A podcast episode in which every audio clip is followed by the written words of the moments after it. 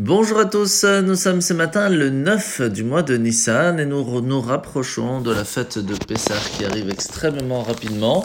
Et il faut donc ne pas oublier de faire la vente de Hametz et bien sûr de vérifier que nous avons bien de la matzah Shmura. Alors dans le Tanya, nous sommes dans le chapitre 39 où l'Admorazaken va continuer ce que l'on a expliqué hier, le fait que lorsqu'une personne va en fin de compte réussir à étudier la Torah, à prier ou à faire même une bonne action, mais avec un petit peu plus de kavana, avec un petit peu de, de réflexion et de cœur, il va pouvoir rattacher son âme avec un monde spirituel. Et plus il va aller haut, plus il va ressentir la présence divine dans sa vie. Alors jusqu'à quel niveau? Eh bien cela va dépendre de chacun de nous. On peut arriver au niveau de l'action, au niveau de la formation de l'univers, au niveau de la création de l'univers, là où se trouve un petit peu la source de toutes les âmes. Mais une personne qui réussit à ce que toute sa vie n'est que la volonté de Dieu, peut vivre dans un niveau spirituel qui s'appelle le monde de Hatzilut.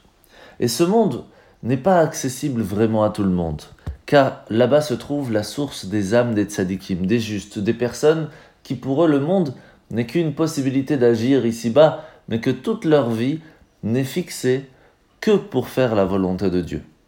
Par contre, certains d'entre nous peuvent, à certains moments de la journée, comme au moment de la prière, au moment de l'étude, ressentir un petit peu que toute leur vie, ils ressentent en fin de compte cette présence divine avec eux.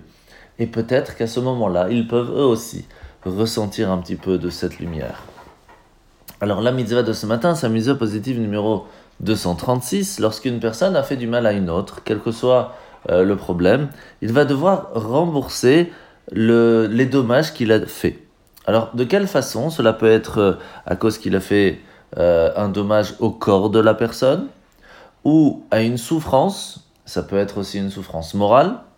Le fait de devoir payer le docteur, eh bien il faut aussi rembourser.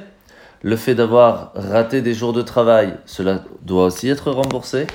Et il faut savoir que la honte qui aurait été faite à cause de cela doit aussi être remboursée.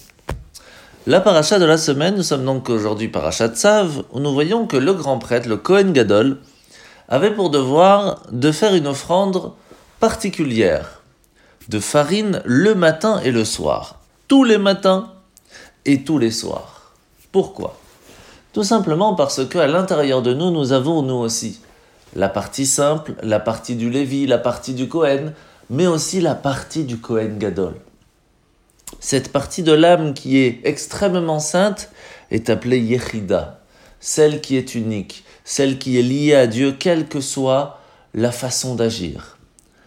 Et il faut savoir que lorsque l'on réfléchit un petit peu, comme on l'a déjà étudié dans le Tanya aussi, à partir du moment où arrive le fait de renier Dieu, pour un juif, cela est totalement impossible. Regardez dans l'histoire des gens qui ne faisaient rien et pourtant, lorsqu'on les oblige à se prosterner devant une idole, ils sont prêts à donner leur vie. Pourquoi?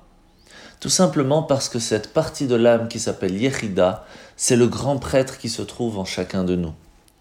Mais lorsque l'on prend conscience que chaque fois que l'on va faire quelque chose qui est contraire à la volonté de Dieu, ça peut être une pensée qui serait contraire, qui serait déprimante, le fait de parler, le quelle que soit la façon d'agir, mais qui est contraire à ce que Dieu attend de nous, eh bien c'est le trahir, c'est se couper de lui lorsque l'on comprend cela et qu'on se rappelle de ça chaque matin et chaque soir, alors il est sûr que l'on fera bien plus attention à tous nos actes dans la journée. En vous souhaitant de passer une très bonne journée et à demain.